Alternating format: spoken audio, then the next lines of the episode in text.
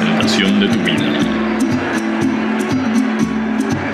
Fabián Esquiafino y Fernando Johan recorren la peor presentación de tu vida para tratar de entender qué salió de ese momento.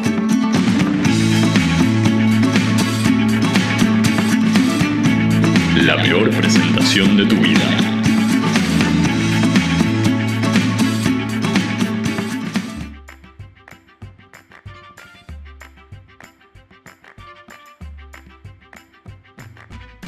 Muy bienvenidos todos aquellos ustedes que hayan decidido apretar play ahí en el reproductor que tenemos en internet o quizás estén suscriptos a través de iTunes o su software de preferencia, nos están escuchando en su teléfono o a través de su navegador. Esta es una conversación que tenemos en el Ether en donde nos juntamos a hablar de experiencias catastróficas que hayan sucedido sobre el escenario.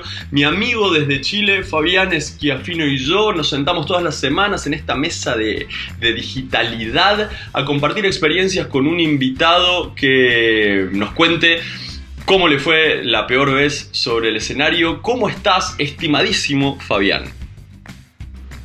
Todo muy bien, Fernando. Acá en Santiago con mucho frío. Eh, ya empezó el invierno, probablemente. Así que nada, bien, todo bien. Con muchas cosas, pero bien. Estuve el fin de semana pasado, no me favoreció el tiempo. No, no, ha estado bastante con bastante frío, pero bien, bien. Eh, dentro de todo es lo normal en esta ciudad tan grande llamada Santiago. Me, contabas que estás eh, entre, entre, muchos, entre muchos proyectos, algo que tenga que ver con el escenario en esta época. Sí, estoy preparando a, em, a cuatro cooperativas, cooperativistas, para un evento que estoy haciendo con el gobierno. Sí, con tenemos, el Ministerio de Economía. tenemos, que, tenemos que dejar ese link porque todavía no lo compartimos ese link nosotros, así que tenemos que dejar ese link, vamos a dejarlo en, las notas del show.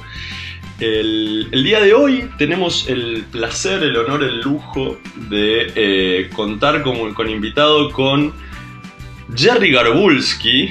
Jerry Garbulski es un amigo que conocí, hoy estuve buscando la, la primera interacción vía mail y es del 30 de septiembre de 2009 debe haber algo antes porque ya, hablamos en tono amistoso en ese email, eh, pero consecuencia de lo cual hace ocho años que, tenemos relación. Jerry tiene una posición bastante relevante en el mundo TED, ahora nos va a contar eh, y, además tiene una historia interesante porque originalmente eh, viene un poco del mundo de la ciencia, ahora él nos cuenta, tenemos el, el placer de tenerlo hoy para que nos cuente la peor presentación de su vida. A Jerry, ¿cómo estás? Querido. ¿Cómo andan mis dos amigos? Bien, muy bien, muy contentos de tenerte acá. Sí, yo debo, yo debo decir que también hace, hace años conozco a Jerry y Fernando, ¿eh? no es exclusivamente tu amigo, así que este invitado es compartido.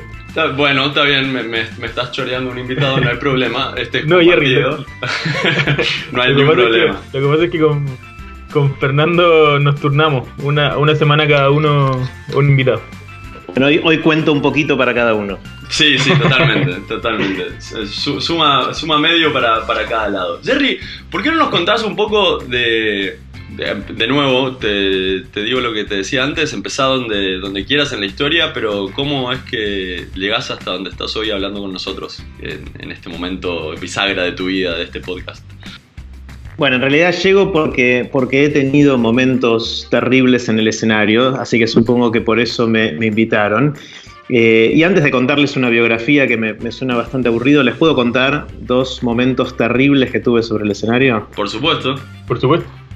Bueno, son, son momentos eh, no de, de, haberme caído en un agujero negro ni nada así, pero de haber pasado bastante vergüenza. Eh, los dos de ellos, y los dos están relacionados con, TED. Eh, el primero fue en el primer TEDx Rosario, donde me tocó jugar el rol de maestro de ceremonias. Eh, yo estaba re nervioso porque era la primera vez que jugaba ese rol y era, creo que fue en el 2010, uno de los primeros eventos TEDx que se organizaban. y yo tenía un rol protagónico, iba a estar presentando a los oradores en el escenario. Y uno, de, como saben, obviamente uno de los grandes temas de las charlas TED eh, es el límite de tiempo de los oradores, que como máximo, máximo hablan 18 minutos, en general hablan menos que eso, pero de vez en cuando hay algún orador que se pasa de tiempo. Y uno de los roles del maestro de ceremonias es hacer señas y demostrarle al, orador que se está pasando de tiempo, que ya se le terminó el tiempo. Y bueno, uno de los oradores, eh, pongámosle el nombre, se llama Claudio, es un, muy buen amigo y es, muy, buen, muy buen orador. Eh, pero bueno, eran las primeras épocas y, no teníamos tanto coaching y tanta preparación como fuimos desarrollando después. Y, había un reloj, eh, que como siempre en, los, casi todos los eventos TED se le pone un reloj que solo ve el orador y, también el maestro de ceremonias del escenario con el tiempo, con la cuenta regresiva. Entonces él, él tenía 18 minutos en su charla, empezó el reloj con la cuenta regresiva, yo sabía qué era lo que iba a decir Claudio en el escenario, conocía su charla. Y me empecé a preocupar cuando iba avanzando el reloj y Claudio estaba todavía con una introducción que ni siquiera era la parte de la charla. Eh, y, el, reloj, el reloj avanzaba, avanzaba. Y de repente miro de nuevo el reloj y le quedaban solamente dos minutos. Y todavía realmente no había empezado. Yo me empecé a agarrar de los pelos porque estaba muy preocupado. Y, entonces dije, acá tengo que intervenir porque esto va a durar para siempre. Y entonces me acerqué, al, subí al escenario de costado de forma tal que me viera Claudio, pero no me viera al público y le empecé a hacer gestos. Al principio él no me veía, yo movía mis manos. Eh, y cuando, cuando él me mira, le hago con las manos el gesto de dos minutos. Sí. Eh, porque le quedaban dos minutos. Y Claudio me mira y en el micrófono dice: ¿Cómo? ¿Ya hablé dos minutos? eh, la, la charla duró 35 minutos. 30. 35. No sé finalmente cómo la subieron. Podríamos ir a YouTube a buscarla, pero pueden buscarlo. Es Claudio Fernández. Una gran charla, pero muy larga. Eh, y bueno, ese fue mi, estreno como maestro de ceremonias en, un evento TEDx. Y la segunda historia que quiero contarles es mucho más reciente, es de abril de este año, ahora en el escenario de TED, no de TEDx, donde tuve el, privilegio de conducir el primer bloque de TED en español de la historia, la primera vez que en un evento oficial de TED hay charlas en nuestro idioma, eh, que también tuve el, privilegio de, curar y de coachear. Pero bueno, este día estaba yo eh, presentando las charlas y como saben, una de las cosas que a mí me fascina hacer en el escenario es abrazar a la gente cosa que creo que es una señal un poco latina y que, quiero contagiar el abrazo del conductor a los oradores y entre los oradores entre sí, a toda la cultura de TED también en otros idiomas. Entonces con todos los oradores nos abrazamos mucho y, trabajamos muy duro y ya nos queremos un montón. Y una de las oradores, de las oradoras, era Ingrid Betancourt, eh, con quien desarrollé una relación muy, muy linda eh, y trabajamos muy duro preparando su charla. Y terminó su, su, charla y nos abrazamos muy, muy fuerte y ella me dio un beso. Eh, me dio un beso en la mejilla, en el escenario, pero, pero literalmente en la mejilla, apoyando sus labios muy pintados sobre mi mejilla y dejando una marca indeleble sobre mi mejilla de sus dos labios. Y yo la abracé, se fue y volví al escenario para presentar al siguiente orador sin saber que la gente se reía no de mi humor, sino de, la marca que me había dejado Ingrid sobre mi, sobre mi cachete, sobre mis mejillas. Eh, y todos me hacían gestos, en, el público me hacían gestos que yo no entendía, por lo menos por el primer tiempo, ¿qué es ese gesto? Me hacían gestos tocándose sus cachetes, como indicándome limpiate, que es, una vergüenza lo que estás haciendo. Hasta que, bueno, finalmente me di cuenta y me, limpié. Pero hay, hay fotos y hay videos eh, míos luciendo un beso de Ingrid Betancourt. Es, genial, de, todas las experiencias que hemos tenido hasta ahora, esto me parece que primero es lo más, lo más eh, cordial que hemos tenido, hemos tenido cosas catastróficas, pero también me cuesta muchísimo porque siempre tenemos ganas de como aprender algo de cada una de las experiencias que nos cuentan, ¿no? Y cómo uno se, se prepara contra que te den un beso en la mejilla. Esa es imposible. Claro, en todo caso no hay que prepararse y hay que reírse de uno mismo, como, como, como todo, no solo si uno está conduciendo, sino está, si, es, si es orador. Eh, la mejor manera de conectar con el público es mostrarse vulnerable, reírse de uno mismo y, no pararse en un pedestal como creyéndose algo superior por estar arriba del escenario, ¿no?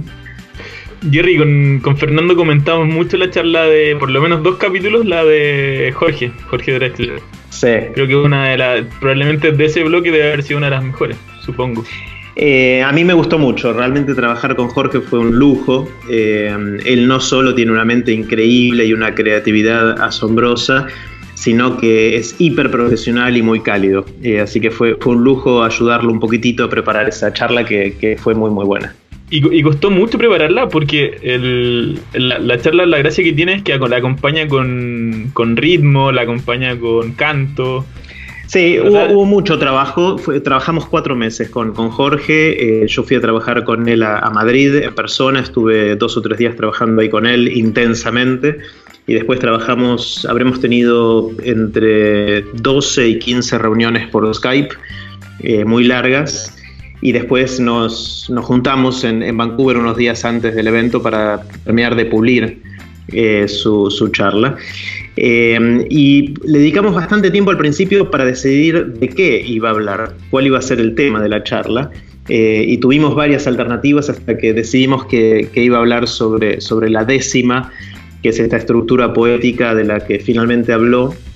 Y dentro de la décima la pregunta era si la décima iba a ser una metáfora de, la diversidad, de los viajes, de, la necesidad de viajar para sobrevivir o de la, de la, identidad, que es lo que terminó siendo. Es una charla sobre la identidad, la identidad de, la música, la identidad de las personas y cómo su historia personal se entrelaza con la historia de la décima y de la milonga.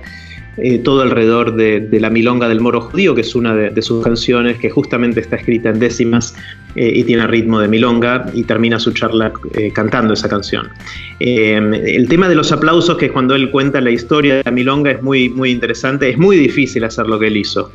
Es, esto de, de hacer el 3-3-2 en el escenario aplaudiendo y hablar y contar historias por arriba de eso, requiere una capacidad de disociar eh, muy, muy fuerte, cosa que yo no, podría hacer nunca, pero que Jorge al principio tampoco podía hacer, y él durante meses iba caminando por su casa aplaudiendo y haciendo las tareas del hogar o lo que tenía que hacer para internalizar y, generar esa capacidad de, de disociar. Y finalmente le salió espectacular, pero requirió un montón, un montón de preparación. Sí, me, imaginé eso, porque la charla salió buenísima y, bueno, es, muy complejo lo que hizo en arriba del escenario. Con la gente que ha hablado, que la ha visto, que no necesariamente es del mundo TED, porque al ser Jorge Drexler, la charla trasciende eso el mundo TED y se convierte en una charla bien, bien popular. Eh, le encantó, le encantó. O sea, hay gente que no conocía ni siquiera TED y ya después de ver esta charla empezó a ver más charlas TED. Qué bueno, qué bueno. Pues me alegro un montón. esto me genera eh, muchas preguntas, Jerry, y hay una sobre todo que tiene que ver con por ahí con la experiencia del coach. Y acabas de decir unos números que me impresionan mucho. O sea, dos días presenciales, 15 reuniones, más dos días en la previa. ¿Cómo fue, digamos, la disposición de... No, en realidad no esa la pregunta. ¿Ese es el promedio que, que trabajás con alguien para tal? Eh, es difícil hacer promedio, cada historia es muy distinta, con cada, con cada orador hay que, hay que pensar cuál es la mejor manera de, ayudarlo o ayudarla a que prepare su mejor charla.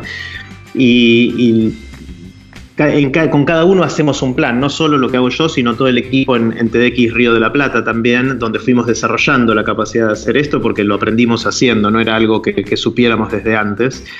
Eh, pero yo te diría que en promedio, sí, son, son más de 10 encuentros, eh, muchos presenciales cuando el, coach vive en el mismo lugar que el orador, y si no, en general son por Skype. En el caso de TED, para mí era muy importante eh, pasar tiempo en persona con, cada uno de los oradores y me hice mi, mi gira europea en la cual estuve tres días en Madrid, con Jorge, después estuve un par de días en, Berlín con Tomás Araceno y después con, Ingrid en, Inglaterra. Eh, porque para mí era muy importante desarrollar la relación. Eh, la, relación entre el coach y el, orador es algo que bien hecho creo que genera mucha cercanía, mucha intimidad, que es, que es necesaria también para que el orador no solo se sienta cómodo, sino que pueda sacar lo mejor de sí. Y que se anime a, contar historias y que se abra eh, y de esa manera el coach poder ayudar. Es muy difícil generar esa, intimidad, cercanía, calidez eh, cuando nunca te viste con la persona personalmente, ¿no? Entonces decidí hacerlo eso como una inversión importante de tiempo y de, dinero porque era, para mí era crítico eh, y realmente eso, eso tuvo un beneficio importante en, todo el proceso. Es súper bueno, no, no, he tenido la oportunidad de, escuchar a oradores TED, pero, pero por lo menos en, la experiencia que nosotros tenemos es súper importante la, la relación que se forma, la relación personal que se forma con los oradores. Bueno, como dato anecdótico, una, una de mis mejores amigas fue una de las primeras personas que coaché en, TED, o sea, en un evento TED, de ¿Tú, tú la coachaste a ella? Sí, sí. ¿Y cómo, ¿Y cómo te fue? Muy bien, muy bien. De hecho, la charla, una de las charlas en Chile de evento TEDx más vistas, con más visualización. Así que. Quiero, quiero verla, después pásame, pásame el link. ¿Qué otras cosas quieren que les cuente? Jerry, yo te quería preguntar acerca de la evolución de los oradores. Gente que por ahí. No sé, el ejemplo que se me viene a la cabeza. por cercanía, sobre todo, es el de Zulma Ortiz, que estuvo en TEDx. Change, Change. El 20 de septiembre del 2010. qué, qué buena memoria.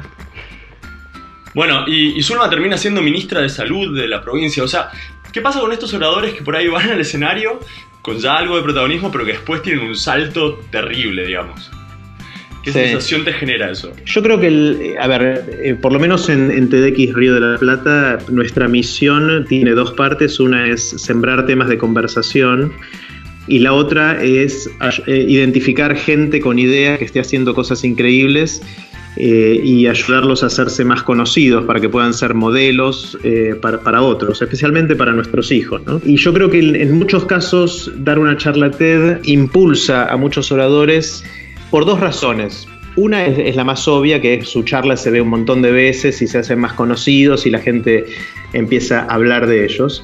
Pero la otra que es menos obvia es justamente el proceso de coaching anterior, que muchas veces hace que unos cuantos oradores resignifiquen lo que estaban haciendo y le encuentren más sentido u otro sentido a, su tarea o incluso, incluso piensen de otra manera sobre su rol en el mundo y cómo quieren seguir hacia adelante. No sé si este fue el caso de Zulma, tendría que charlarlo con ella, que no, lo hablé recientemente, pero, pero muchos oradores pasa, pasa eso, que empiezan a, despegar y, a, y, ser distintos ellos mismos. ¿no? Es una, ser orador de TED, probablemente de todo el ecosistema de TED y, de los eventos TEDx, es, es la experiencia más transformadora formadora de todo. El, chico este de Wait But, But, Why, que nunca me acuerdo el nombre, me encantan las charlas y me encanta el blog, pero nunca me acuerdo el nombre de él. Se llama, se llama Tim Urban. Tim Urban, sí.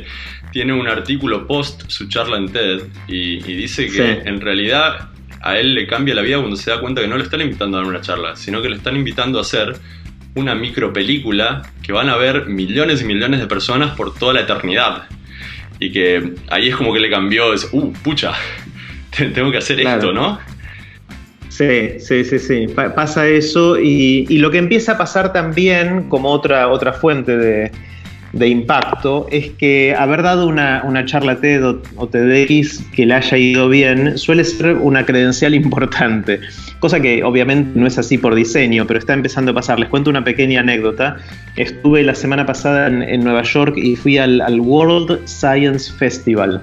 Este es un, festival eh, que organiza, entre otros, Brian Greene, que es uno de, los físicos más destacados que, estudia teoría de cuerdas y cosas de, ese estilo sobre cosmología y, cosas así, y que el, tipo este es uno de los principales divulgadores de la ciencia también, una persona muy, muy reconocida que, mm, dio una, charla TED que está muy buena.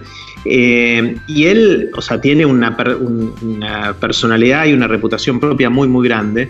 Y en este evento, que era el, Festival Mundial de la Ciencia, como se llama, eh, eh, fui a ver una charla que él daba y cuando lo presentaron, el, anfitrión lo presentó a él, que iba a dar una charla larga, dice, ahora voy a presentar al próximo orador, que es el fundador del World Science Festival y su charla TED ya fue vista más de 4 millones de veces. Claro, claro, sí, totalmente. O sea, em, empieza, empieza a ser una credencial, que, cosa que a mí me asombra y me parece un poquito exagerado, porque después de todo es una charla, tampoco es, tampoco es algo tan tanto, ¿no? O sea, pero bueno, eh, me pareció una nota de color divertido.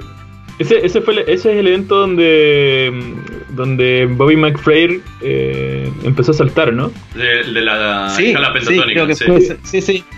Sí, sí, sí, creo que fue en el World Science Festival también. Ese, ese, ese. Sí, que sí, pasa, pasa acá también en, en Chile, con los últimos eventos TEDx que se han empezado a desarrollar. Que, que claro, hay, hay algunos oradores que ya lo están utilizando casi en el currículum. Eh, para presentarse, como fui orador en un evento TEDx, bla, bla. Que, que de por sí no es malo, pero, pero claro, de repente también hay, hay matices, hay eventos que, que, que suben el orador eh, sin prepararlo y que, y que es una charla cualquiera y que lo último lo único que tienen es, el, solo lo que tienen es el formato por ende de repente es bueno y es malo. No no no.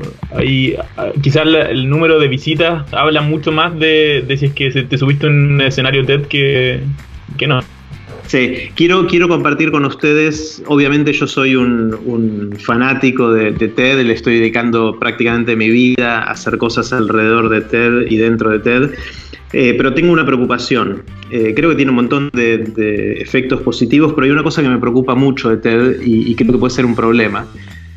Y es generar esta sensación de que hay que dar una charla TED. Eh, y que estemos fomentando charlatanes. Es decir, gente que empiece a, querer hacerlo por todos estos beneficios que acabamos de mencionar, pero que no tenga mucho para decir.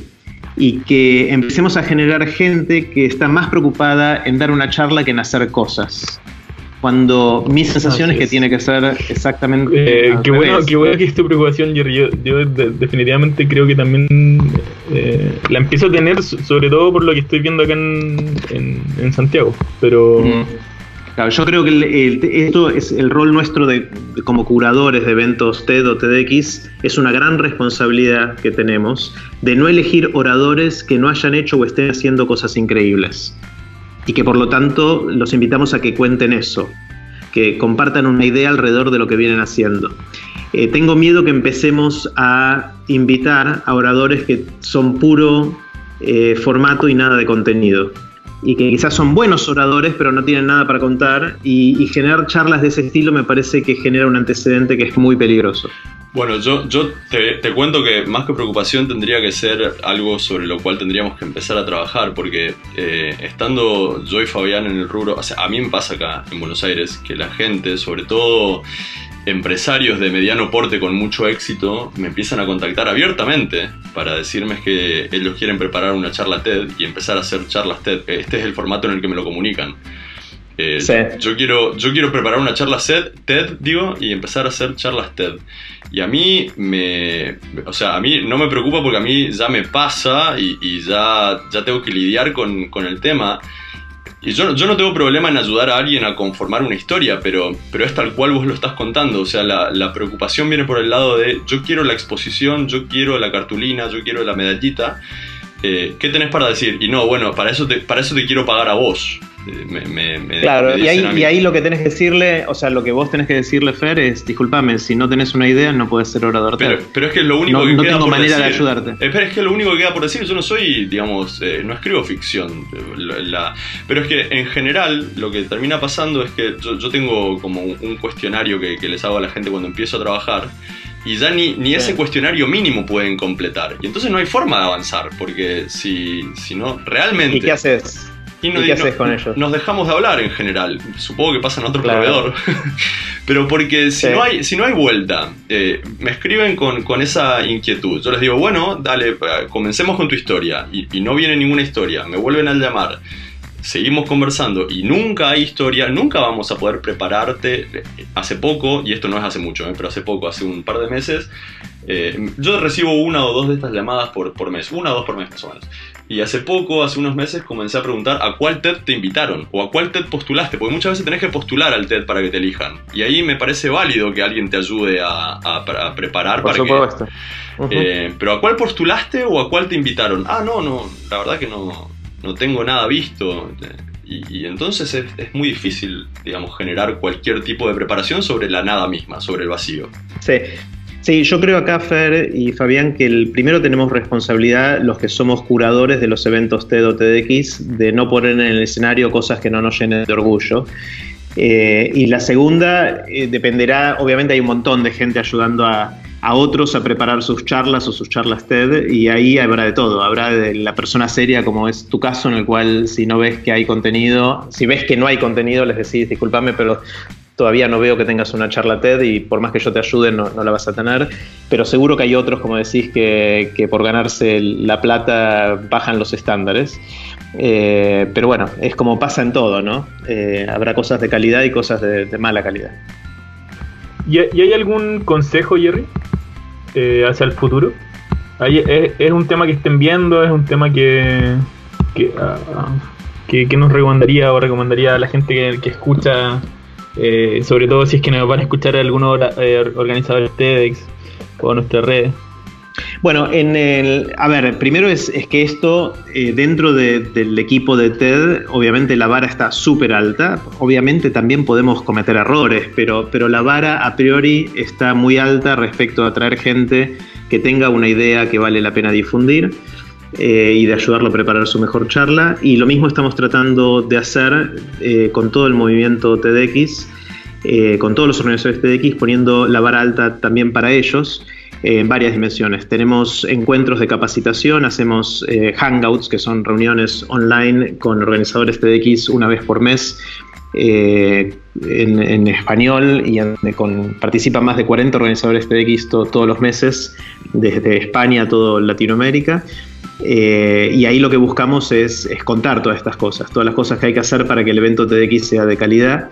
Y la otra, el otro filtro es que muy poquitas de las charlas TDX vamos estamos empezando a, curarlas, a seleccionarlas para difundir a través de los canales de distribución de TED. Y solo las mejores vamos a hacer, vamos a difundir así, con lo cual ahí hay otra señalización importante de qué es lo que estamos, eh, de la calidad que, aspiramos a tener. Jerry, este programa termina con una recomendación. Eh, te voy a dar un ratito para que elijas una, pues seguro tenés mil. Eh, nosotros elegimos alguna charla, eh, no siempre son TED, a veces elegimos de otros formatos, por ejemplo del World Science Festival que vos acabas de nombrar. este, este mes, este mes, perdón, esta semana me toca a mí. Y yo elegí una charla muy vieja, pero que me encontré de casualidad esta semana y siempre que me la encuentro la miro. Es como esas películas que cuando están en el cable ves de todas formas, digamos, que son medio magnéticas. Y es el día de la marmota, es como el día de la como el día de la marmota, tal cual. Y es la charla de Tony Robbins del 2006, es bastante vieja, que se llama ¿Por qué hacemos lo que hacemos? Es una charla que a mí me parece muy magnética a pesar de que no tiene muchas cosas técnicas que, con las cuales yo coincido. Por ejemplo, los slides están un poco descuidados, tienen mal contraste, están medio eh, como es amontonado, pero Tony Robbins es una persona muy magnética arriba del escenario y, es muy interesante verlo charlar. Y además en esta charla en particular algo que tiene eh, lindo es que interpela a la gente todo el tiempo y lo hace de una manera muy atractiva. Al, punto que en, un momento eh, hay uno de los asistentes es Al Gore y, le hace una intervención en la charla a Al Gore que lo obliga a Tony Robbins a bajar del escenario y hacer un high five con, con Al Gore. Eh, así que bueno, ahí está, es la, la charla recomendada esta semana, es Tony Robbins, ¿por qué hacemos lo que hacemos? de TED en 2006. ¿Cuál es tu recomendación? Puedo, mi recomendación es no ver esa charla. Eh, voy, a, voy a disentir eh, elegantemente con, con, con eh, a mí Tony Robbins no me gusta. No me gusta como orador porque no le creo. Tiene un, un nivel de energía que no es, no es razonable. Es demasiada energía, eh, por un lado, tiene un ego más grande que una casa también, le encanta hacer lo que en inglés dice name dropping, que es tirar nombres de toda la gente a, las cuales él ayuda y el high five con, con Algor es parte de eso, es un, guiño en esa misma dirección.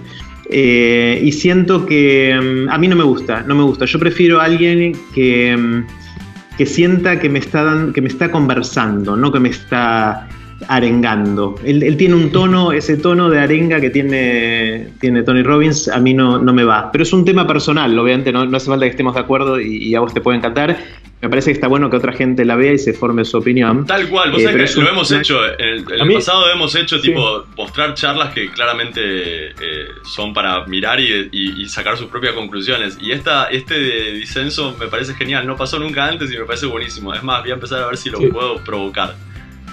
Yo, también estoy de acuerdo con Jerry Fernández. La única charla TED que no vería nunca, pero no, hay, que verla para saberlo. Me pasa, me pasa que mm, hace un tiempo atrás, bueno, ustedes la deben conocer perfecto. Fui a ver una charla de una conocida Miss Universo eh, chilena que se casó con un presidente argentino. No, no sabemos. Eh, en una... Cecilia Olor. Sí, sí, sí. Y y, y, claro, ella está dando conferencias motivacionales al estilo de. Em, oh, se me acaba de olvidar el nombre.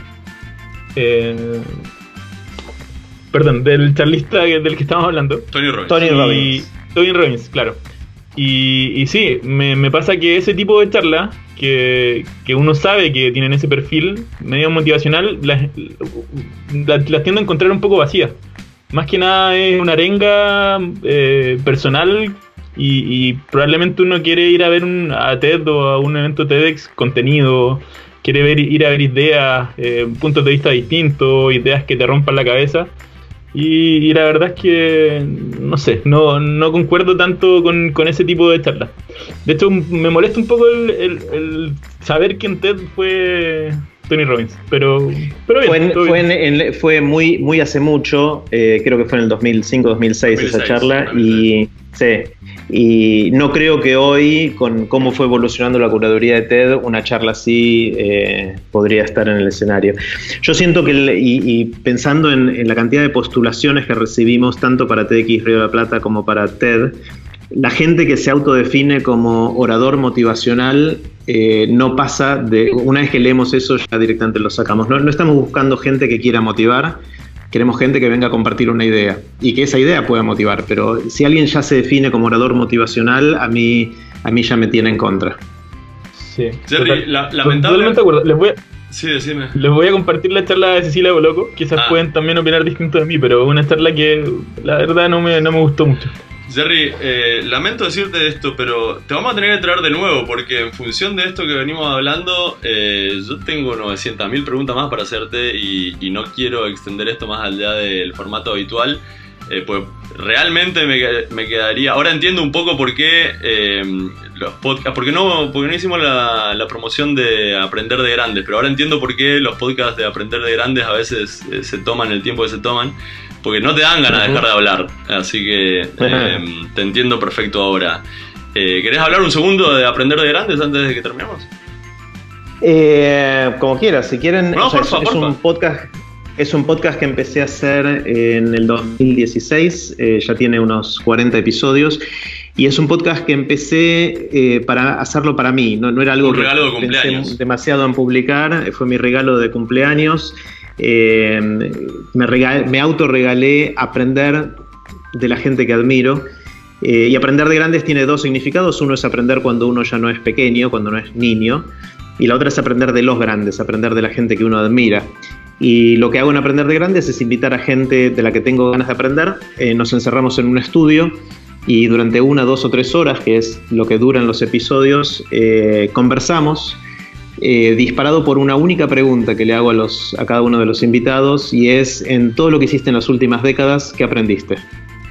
Eh, y después, eh, obviamente, la conversación toma vida propia y, conversamos durante mucho tiempo y mi objetivo es estando encerrado ahí con esa persona que yo admiro, tratar de sacarle el jugo, de, aprender lo máximo posible de esa persona a través de la conversación. Eh, y, sorprendentemente, o sea, lo hice para mí, pero dije, bueno, ya que lo hago, lo grabo y lo comparto. Y sorprendentemente le está yendo re bien al, podcast, un montón de gente lo, escucha. Eh, y ya tengo un montón de, ideas de cosas para hacer. Voy a experimentar con nuevos formatos también pronto. Eso es una primicia exclusiva para ustedes. Eh, y, va a estar bastante. A, mí me gusta, es uno de mis, mis proyectos preferidos. Jerry, charla, ¿tu charla recomendada? ¿Hay alguna que quieras recomendar? Hay, hay, un montón, obviamente estoy muy metido en esto y, he visto un montón de, charlas. Una de las, quizás como medida, eh, hago la, medida el, día de la marmota. ¿Cuáles son esas charlas que, vuelvo a ver y, vuelvo a ver y vuelvo a ver? Quizás la, que más veces vi creo que es la de Eduardo Sáenz de Cabezón en TDX Río de la Plata 2014, creo que fue. Eh, que mm, el título es Las matemáticas son para siempre. Eh, Eduardo es matemático, eh, pero también hace stand-up. Y lo que él hace en su charla, que para mí es brillante en todo sentido, eh, es combinar insights importantes sobre la ciencia y sobre qué significa la ciencia y qué son las matemáticas con el humor. creo que es la charla que tiene más densidad de risas de todas las que he visto en, la historia. y aparte Edu es un tipazo y aprendo siempre mucho de él. Es una muy linda Genial. charla. A todos nos gusta mucho. Bueno, eh, Jerry, quiero agradecerte estos, estos minutos que estuviste con nosotros. Insisto, te vamos a empezar a molestar prontamente para que vuelvas. Eh, ¿Te sentiste bien? ¿Te tratamos como la gente? Bastante bien. Por ser ustedes dos, bastante bien. Eh, y así que bueno, Fabián, a ver cuándo me invitan otra otra cena ahí en, la pizzería en, en Isidoro sí. Goyenechea. Sí, avisa cuando, cuando vengas por acá. Dale. Tenemos harta, harta noticias. Bueno, buenísimo. Bueno, saludos a todos nuestros amigos ahí en, Chile. Muchas gracias a ti, Jerry. Y con eso, estimados amigos, nos despedimos. Esperamos tenerlos por acá nuevamente la, la semana que viene. Compartan esto, suscríbanse y muchas gracias por estar ahí. Hasta la próxima.